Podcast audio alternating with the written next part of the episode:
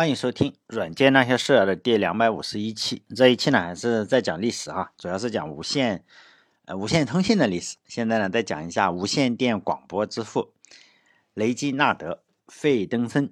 这一期呢，呃，还是嗯，这个人非常不出名啊。这个虽然大我我相信应该大部分人都不知道，就是他不出名的话，但是我相信大部分人还是用过他发明的东西，就是无线电嘛。我们听广播的话，听收音机的话。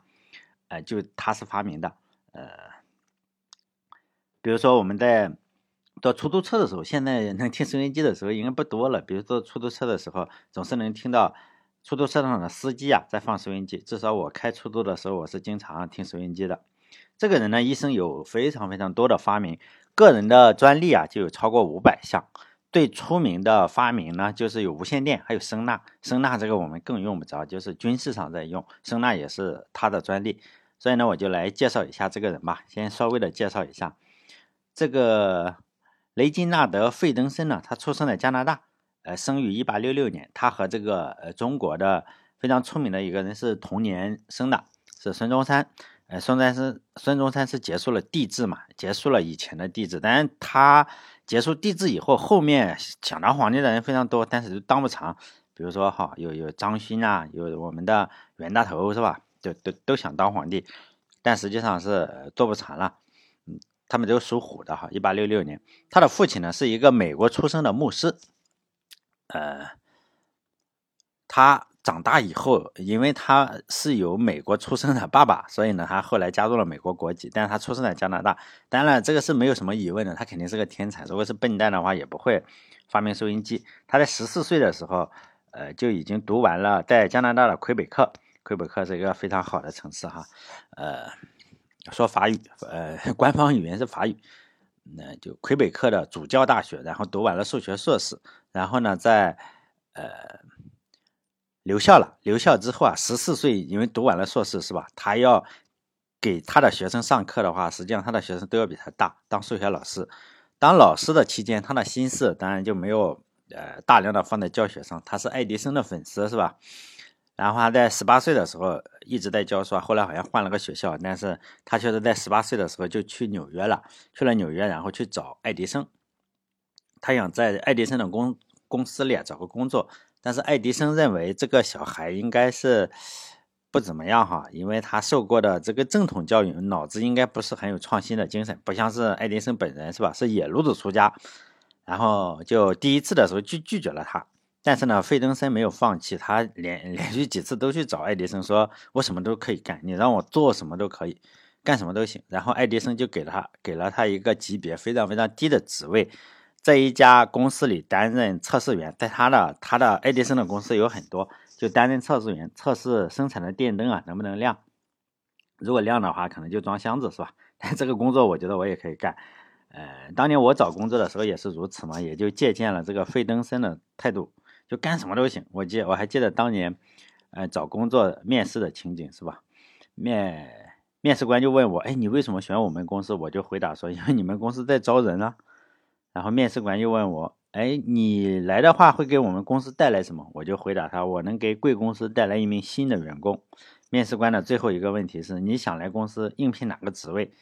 哎，我当然是学这个费登森说的是吧？干什么都行。在我完美的面试之后，就被上司安排了一个适合我这种什么都不会的人的职位，当上了公司的项目经理。当我当了几年项目经理之后啊，给公司干黄了好几个项目之后，公司也黄了。现在老板就跟我一起开出租车，经常见面。他说我是改变了他命运的人。但是呢，费费德森呢是没有我这么优秀。他在接下来的四年之中，从测试灯泡亮不亮的测试员，一路干到了公司的。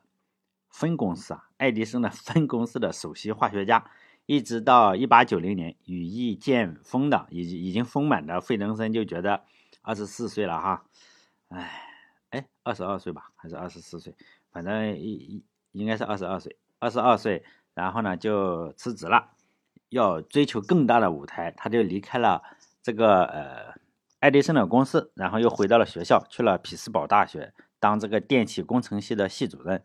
说起这个匹兹堡大学，说实在的，我对他是相当熟悉的。中国有个我最喜欢的作家叫王小波，他就在这里呃上学。毕竟王小波是陪着我度过了初中还有高中的时代，所以呢，我对这个 University of Pittsburgh 是非常的有好感。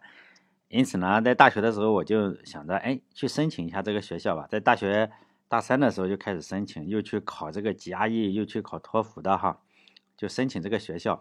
因为我相信这是榜样的力量，本来是个很好的事情。然后我申请之后，又很快就收到了这个 Pittsburgh 大学的拒绝信。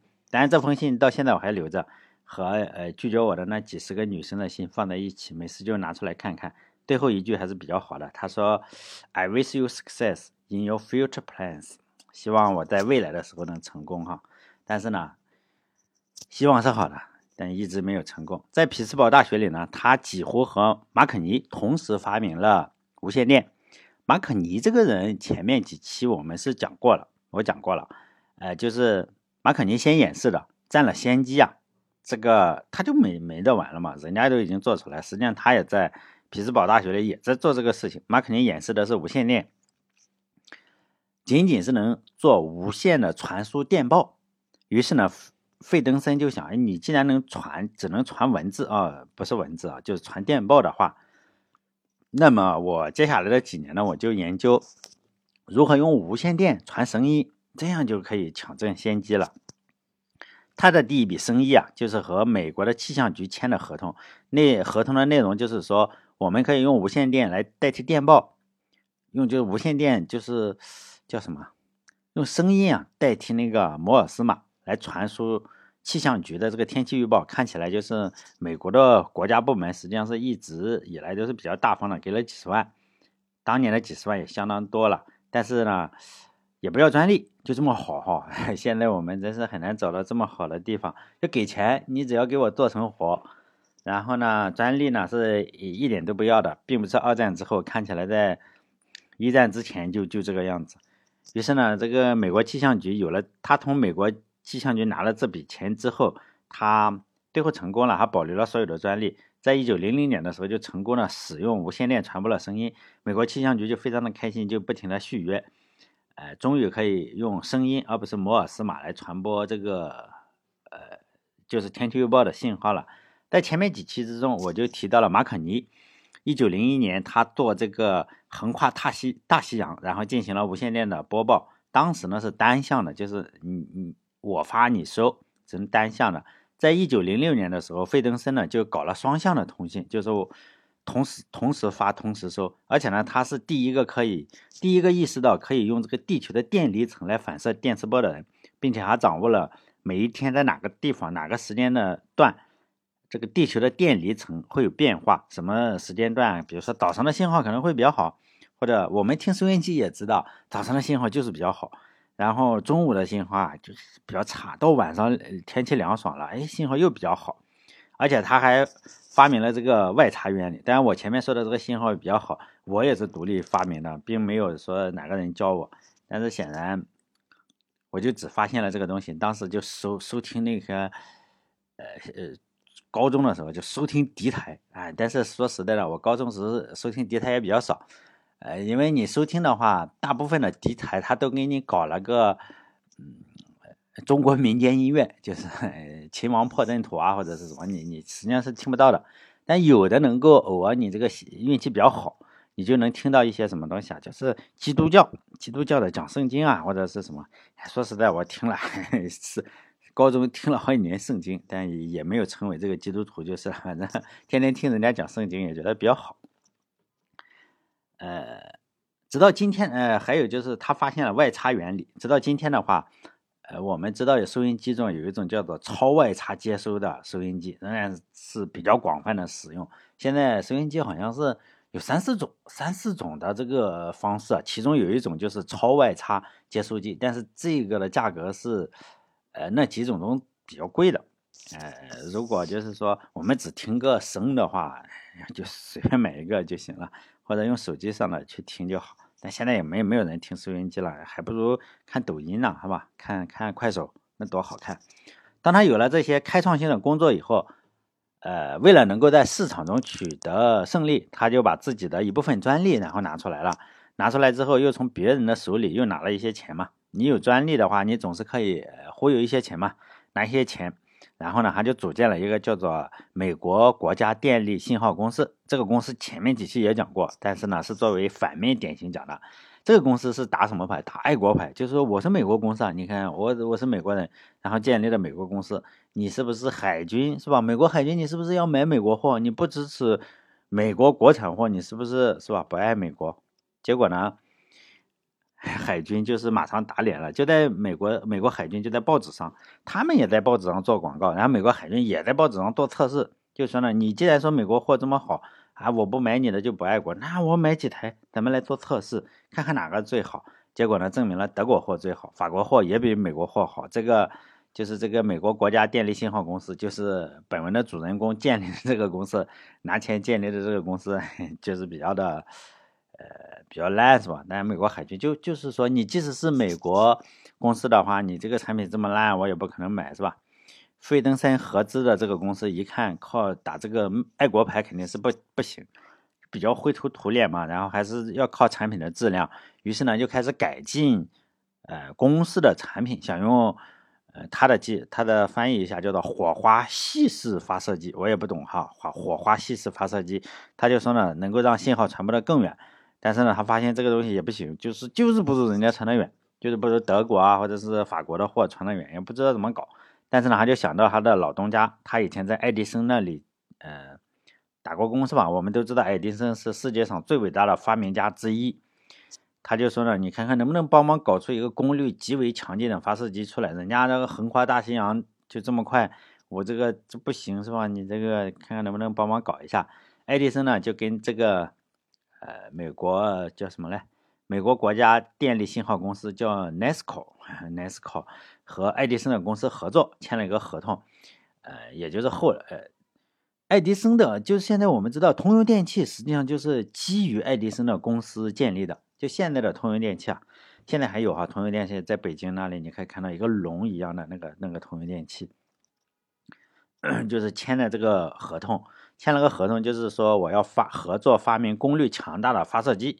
爱迪生本人是呃不去负责这个项目哈，他给功成名就了，而是让一个叫亚历山德森的人来负责，看看能不能搞一个这个东西出来。这个人当然也很厉害，但是呢，合同到期签了三年合同，发现三年到了，人家德国的货、法国的货都已经卖到。全球了是吧？你这个还还没整出来是吧？连日本的舰队上都装上了，你这个也没整出来，因此这个发射机实际上就失败了。合同到期，这两个公司就这个就不讲了，就后话。呃，合同到期以后啊，这个可以再讲讲副产品。亚历山德森呢继续研究这个项目，最终做出了另一个产品，叫做亚历山德森交流发电机。这个在可能亚历山德森以后的节目中还会讲到他，因为他的专利也超级多，他也是个顶级发明家。就是美国那个年代啊，顶级发明家特别多，他发明发明了四百多项专利。就亚历山德森，除了交流发电机，还有很多很多的专利都是他的。呃，其中在很多的国家，那个电视机，现在我们都看电视，电视机有一些国家中的电视机就是就这个亚历山德森，呃，专利是属于他的。但怎么说呀？呃，就是电台支付，我们互联网支付我们可以知道有很多，然后电台支付也有很多，收音机支付也有很多，然后交流电支付我们仍然可以看到有很多。为什么呢？因为很多人当时同期差不多聪明的聪明人，他们同时推进这个东西，并不是说哎他一拍脑门，哎呀就想起来了。实际上电视机的专利，呃每个国家都不同啊，你就会发现哎他每个人都可以说是互联网的支付。也可以说是电视机支付，这个亚历山德森是其中的一个支付。呃，在欧洲很多国家，瑞典什么，他确实拥有电视机的专利。呃，就解释一下哈，因为有很多的时候是说另外一个人，但另外一个人也很，另外几个人都都是都是支付，因为在当时的话是没有石英振荡器，还有电子管放大器，为了发射非常非常大功率的这个广播信号呢，这个亚历山德森。啊，就设计了一部转速非常快的交流发电机，快到足以能够产生射频信号。据说呢，目前世界上只剩下一台亚历山德森交流发电机，用来发射这个呃信号，收音机的信号，在瑞典。这台这台机器啊，现在在瑞典。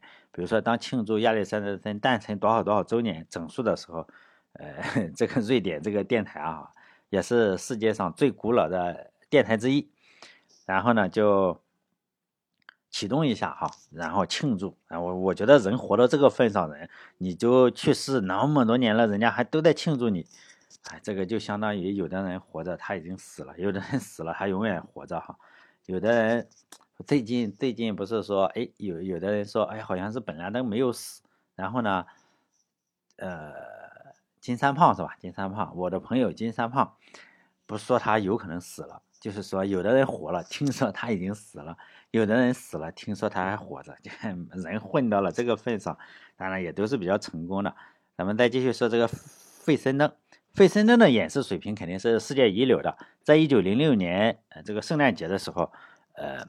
他呢，他就举行了这个世界上呃第一次无线电波演示，呃，这个无线电波演示期间呢，他亲自现场直播了小提琴独奏。也正是因为这次演奏，他被视为广播，就是我说的广播，就是我们听收音机，你只能单向听，就有听众单方向传播的这个节目，呃，第一人。他也被称之为广播之父。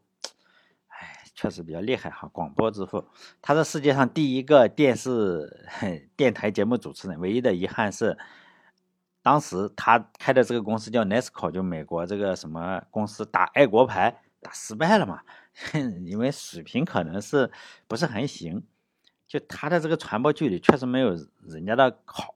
因此呢，这个 Nesco 这个公司啊，从来没有从美国的海军拿到任何订单，而且还被奚落这个不行，认为你就知道沸腾，就就知道打爱国牌。实际上，这个公司做了一些，还是做了一些非常有意义的东西。但是呢，财政啊，很快就陷入了困境，不得不宣布破产。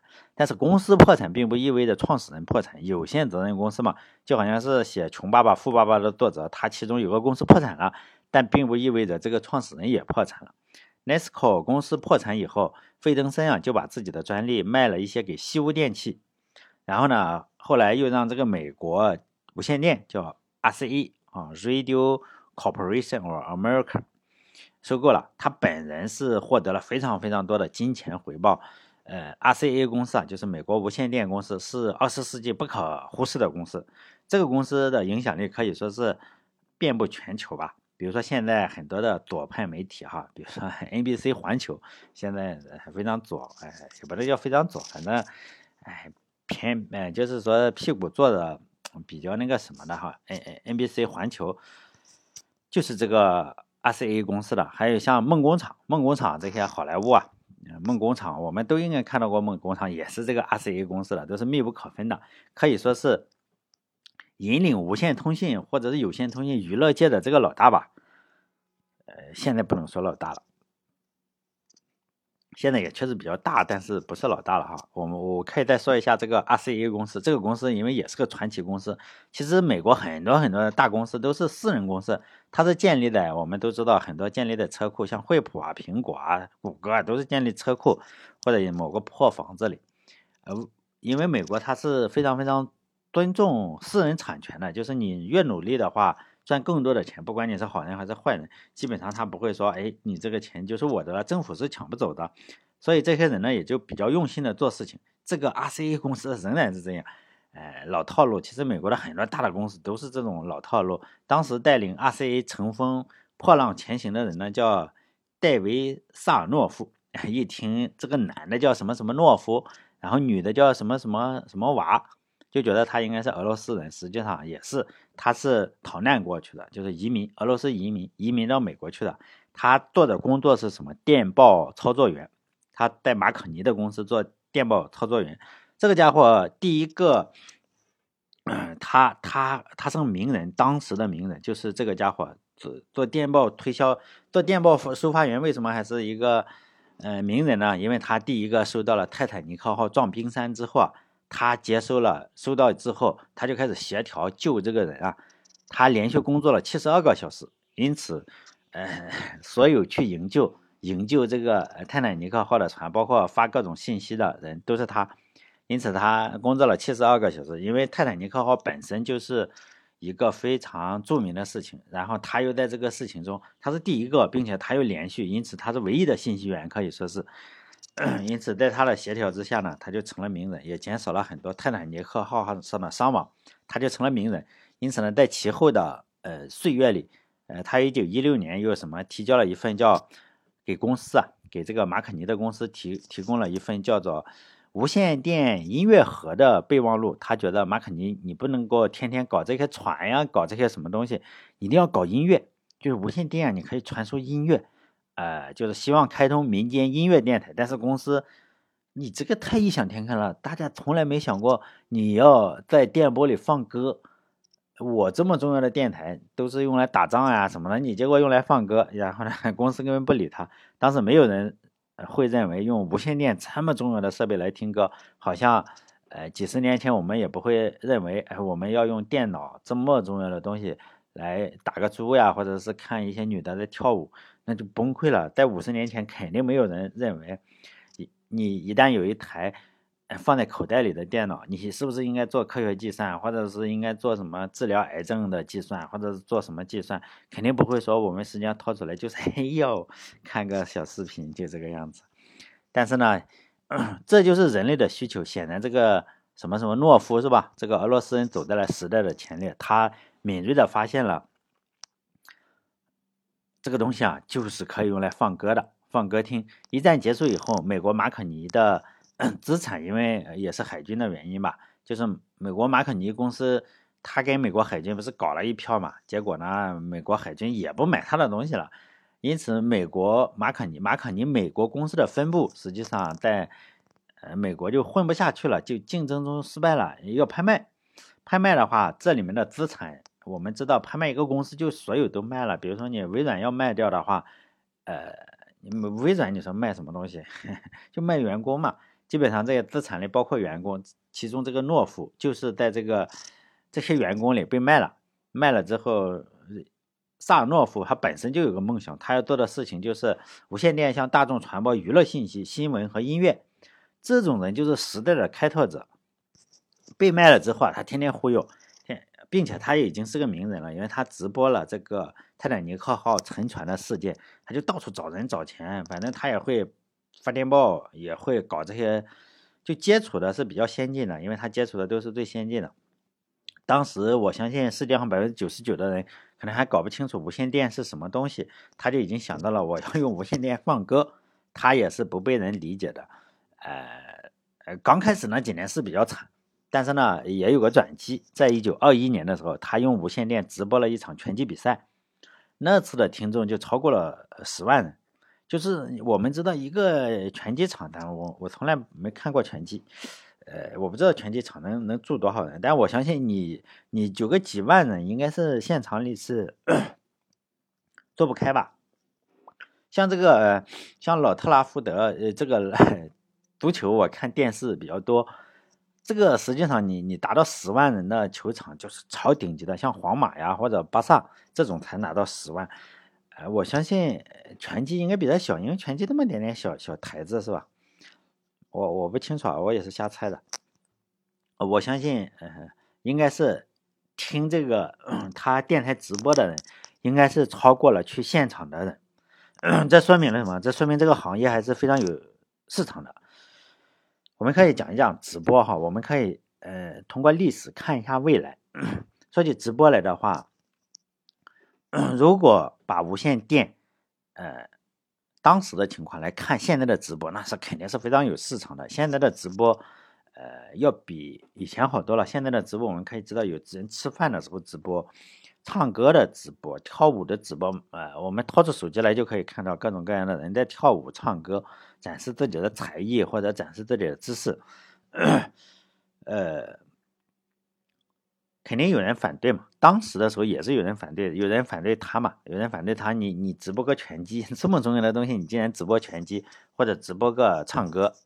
但现在也有人反对直播，呃，视频直播，认为你这就是浪费时间。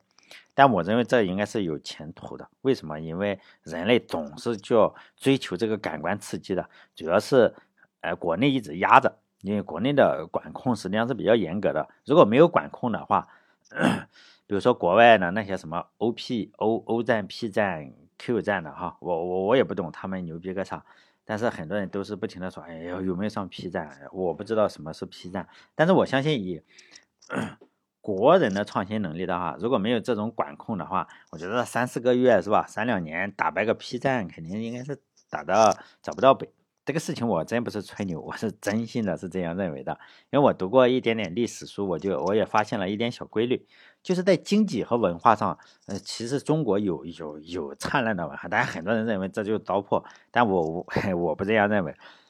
呃，经济和文化上，只要政府不管的话，就是文化灿烂的时代。我认为这个时代最巅峰的成时期啊，就是宋朝。我们知道的文化名人，现在你拉过一个中国人过来，你问他知道哪些文化名人，你写一写，基本上就写宋朝的。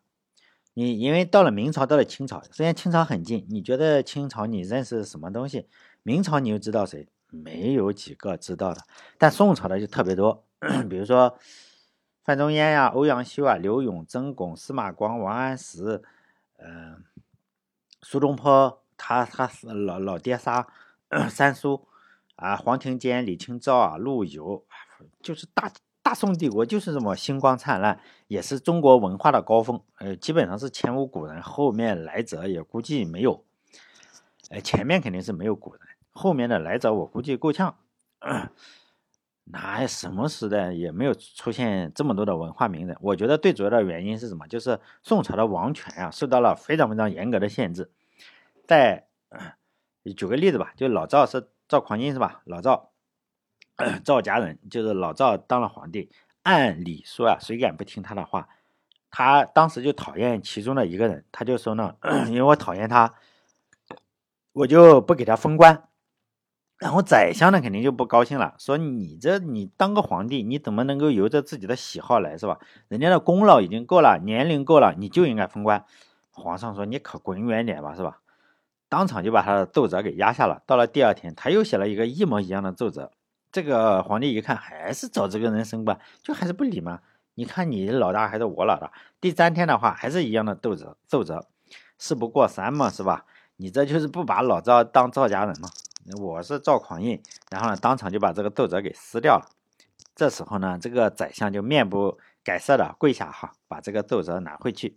到了第四天，奏折又用透明胶然后粘了一下，又交上去。这个宋太祖是吧，只好叹息一声，依法办事嘛，就把这个人给升官了。嗯 但大家可能认为，哎，这个是宰相的事情嘛哈，可能官比较大。实际上，大家都会觉得，因为在宋朝，实际上宋朝的时候，这个宰相就已经没有那么，就是已经呃后后期的时候就已经不能坐着跟皇帝讲话了。以前的时候，宰相讲话是可以坐着的，跟他对着坐着，是吧？可能有个上上下级的关系，但是坐着。到了到了呃明朝啊，到了清朝你就跪着，还不能抬头看，就一直跪着。嗯，这个时候是还是可以坐的，还是有把椅子。后期的话，他。哎，把椅子抽掉了哈，这是后话。在大宋的话，我们可能觉得，呃，皇帝的小官实际上也不太怕皇帝。如果你要见皇帝的话，实际上不太容易，要要有经过宦官的指引。这件事情还是，呃，应该是司马光写的。如果大家相信司马光写的是真的的话，这就是真的有，他叫《素水记文》，就是里面记皇帝的这件事情。就有一天呢，老赵在宫里玩鸟。就是老赵玩鸟，就是是打麻雀，不是你想的那个鸟，他就玩鸟。然后有个臣子就来见他，说有急事。老赵一听说你有急事，就不玩鸟了，然后就就就就进来说说嘛。结果这个人进来以后没什么急事，就东拉西扯。这个老赵就一根打人的棍子叫祝福，大家看什么的话可以给呃应该知道哈，祝福非常出名。老赵经常拿着这个东西打这个他的大臣。呃，就说这个水晶做的，哎，好像戒尺一样，叫祝福。这个把老赵就气得个要死，说你这点屁事就耽误我玩鸟。结果这个人还顶嘴说，我这个确实也不是很着急，但是至少比你玩鸟的事情着急。这个老赵当场就爆炸了，然后就用这根祝福把这个人打下来两颗牙。因为老赵是当兵的嘛，他年轻时也比较落魄，身身强力壮，还是比较厉害。跟着这个呃，跟谁了？后周是吧？后周叫什么？柴荣，柴不是叫柴进，柴荣，柴荣，呃，这个这个当兵，哎，比较有力气是吧？当兵的人嘛，就打下来两颗牙齿，来的人官肯定是不如你大嘛。你皇帝牛逼，就把牙齿捡起来，然后装口袋里。老赵一看，这明显想保留证据嘛，就更气了，就骂他：你还想怎么样？你还想就是上访还是告我不成？这个臣子就说：你最大，你肯定告不了你是吧？我也没地方去辩驳。但是呢，这件事情啊，肯定要在历史书上把这件事情记下来。这个老赵当场就愣了，就懵了，因为呢。他害怕这件事情被记下来，只要是白纸黑字，对有一点敬畏的人，这种人还往往不是说坏的特别特别坏，因为他识字嘛。你一旦没写到历史书上，你这个就是个笑话嘛。然后这个老赵是吧，就 哎赔礼道歉啊，还去人家家这个牙齿 有没有长出来啊？反正赔了很多的钱。所以呢，我就觉得，哎，你不管控的话，实际上中国的还是还是可以的，没那么烂。但美国是不是这样呢？我们可以看到，美国为什么广播这么发达，仍然是这个样子。美国也非常烂，至少在广播早期的时候，呃，虽然是大家可能觉得，哎，广播肯定都讲正事，扯他妈蛋，就好像第一个电影的时候。大家都用来，嗯，第一部电影就是大家谁去看的？男的去看，花个多少美分，你就看个多少秒钟，一个什么，一个女的在换衣服，就这个样子。这个电台是干什么？也类似于这样，但是没人管，没人管这个事情就相对比较好。虽然你直播拳击是不错，但是不可能人人都听歌听拳击是吧？你还得直播一点喜闻乐见的节目。这个就是说下山路的广播剧就被大量的制作出来。这就极大的促进了这个行业的发展，也就是以现在所谓的炒作。但美国政府因为它有言论自由嘛，你瞎他妈扯也没事，他也就没有没有能力对这个你制作这种下山路的节目进行限制，因此呢，也就有了足够的基数。因为你可能喜欢这个，他很喜欢那个，反正你一定要找对自己的这个客户群。你就可以了嘛。因此，美国电台的早期也是没有什么有序，那有序都是瞎扯。就好像电影早期的时候，大家都都看那种三级片，就是 花可能是二二十美分啊，或者什么，还怼着一个口看一个女的在换衣服，就这个样子。他也是这个下三路，就这样，然后做成了。但是呢，你实际上你一个很牛逼的公司的话，你光靠下山路实际上是不能做成大公司的。在下一期我们再讲一讲，呃，有点关系，好像也有点跑题，就是美国电台啊，早期的这个电台市场真的非常非常的混乱，全都是传播谣言，这些全都是这个整这些有的没的这种屁事，就好像是，呃，YouTube 吧，YouTube 早期的时候哪有什么正事是吧？后来才慢慢的有正事，就这个样子。Twitter 当年呃早期的时候哪有什么正事，不都是瞎扯淡吗？呃，YouTube 早年的时候，大家不知道清楚不清楚，它是一个相亲的，就是哎，你你实际上是做男女交朋友的那种呃东西，但后来慢慢的发生改变。那下一期的话，我就讲一下美国电台早期啊，早期的电台市场是如何的混乱，以及即使如何的混乱，也没有人去管这件事情，然后慢慢的它就变得有序了。你要形成一个权威的机构，你不可能借助于下三路。呃，好，这一期节目就到这里，再见。